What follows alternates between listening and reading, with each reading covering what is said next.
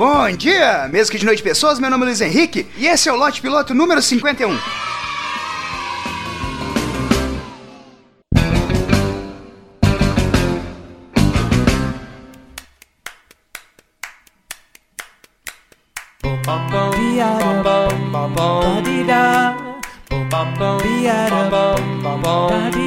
Mr. Sandman Sempre que possível, a humanidade tende a surpreender de forma negativa. Ah, de forma positiva, quase nunca. Geralmente é de forma negativa. Quando eu acho que chegamos a um ponto onde as coisas já estão extremas, já são um absurdo, me aparece um cara que eleva o patamar de forma colossal, assim. O cara que elevou o patamar do planeta esses dias foi o punheteiro do ônibus. Você que tá escutando, possivelmente tá sabendo sobre a história. Em um dia ensolarado em São Paulo, esse cara resolve pegar um ônibus e para se entreter ali durante o caminho da viagem, deve ser que era muito longa, ele resolveu bater uma punheta, né? Agora eu tenho uma dúvida aqui, punheta tem o mesmo significado no Brasil todo? Porque não sei se vocês repararam, tem sempre em algum lugar do Brasil onde um palavrão ou expressão que a gente usa para xingar é tipo uma parada trivial, saca? Igual tem um lugar que o pessoal chega na padaria e fala, me vê um cacetinho. E lá, na verdade, é estão pedindo pão. Aqui em Minas, se tu chega no padeiro e fala uma dessa, possivelmente ele tira a rola pro lado de fora e ainda te fala, ó, pega enquanto tá cacetinho, que daqui a pouco ele vai virando cacete, depois vira até um cacetão. Aí, cara, eu tenho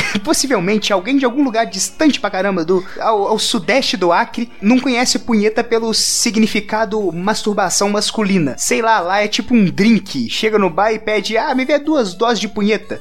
Então, para você que não tá contextualizado, se eu falar punheta, é o ato sexual masculino no single player. E para piorar a situação terrível desse tarado do ônibus, cara, ele ainda finalizou o serviço ejaculando no ombro de uma passageira, velho. Como se já não bastasse. E uma das coisas que eu acho mais complexa nesse caso, se eu tiver no banheiro do trabalho tentando mijar e entra alguém, eu não consigo mais, velho eu perco ali a concentração e não mijo nunca mais. E esse maluco me consegue concentrar a ponto de bater punheta dentro do ônibus e ejacular. E o ônibus lotado, velho. Às vezes, só às vezes, eu acho que a vida dá habilidade demais para as pessoas erradas. Por que não colocar essa alta concentração em um cara que quer ser médico para ver se ele não esquece o relógio dentro do paciente? Para um violinista, sei lá, pra ele não ficar nervoso em frente à plateia? É tipo assim.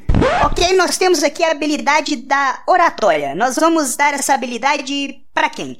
Nós temos o senhor Aristides, que vai ter um bom caráter e será um excelente palestrante motivacional. Ou temos também aqui o Adolf, né? O Adolf Hitler, que vai tentar convencer uma galera a matar outra galera. Vamos, vamos botar em quem? Vamos botar no Hitler?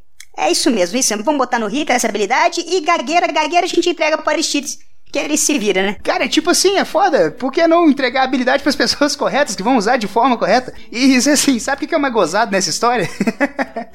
eu pensei em fazer uma piada muito idiota agora, mas me segurei, porque eu tô uma pessoa que tô evoluindo. O meu objetivo aqui é evoluir e evoluir a sociedade junto comigo. O gozado é que o cara, o sniper da ejaculação, foi preso, né? E logo em seguida ele foi solto. Porque segundo o juiz que julgou o caso, não houve nenhum tipo de constrangimento pra menina. Tá lá na sentença dele que não houve constrangimento. Eu só consigo ficar imaginando onde é que esse juiz tá frequentando, que casa de swing maluca que é essa, onde nego te dá uma esporrada no ombro e tudo fica de boa. Juiz, seu juiz, até na suruba tem que ter organização, rapaz. Tu tem que avisar antes, ó, oh, vai sair aqui, hein? Porque senão é uma falta de respeito, cara. Se pega no olho é capaz até de cegar. Aí, cara, o juiz me fala que não é constrangimento. Cara, eu fico constrangido quando meu pai me chama de Lulu na frente dos outros. Imagina se uma parada dessa acontece comigo.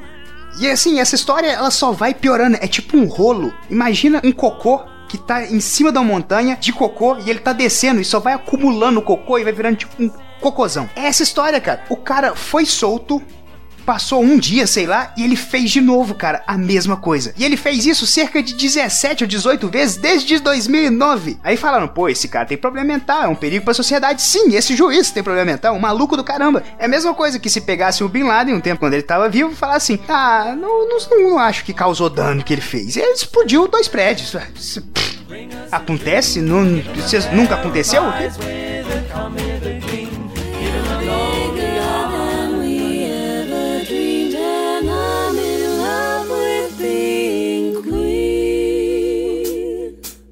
Never seen a diamond in the flesh. I cut my teeth on wedding rings.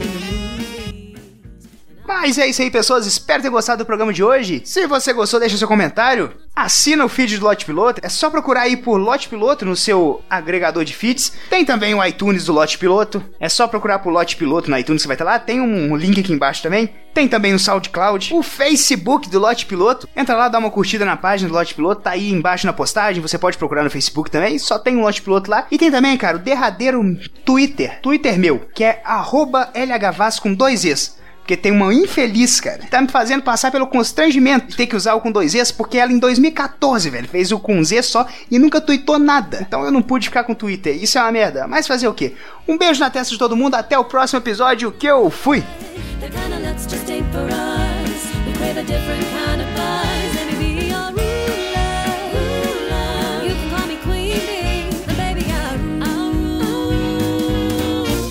Let me live that fantasy.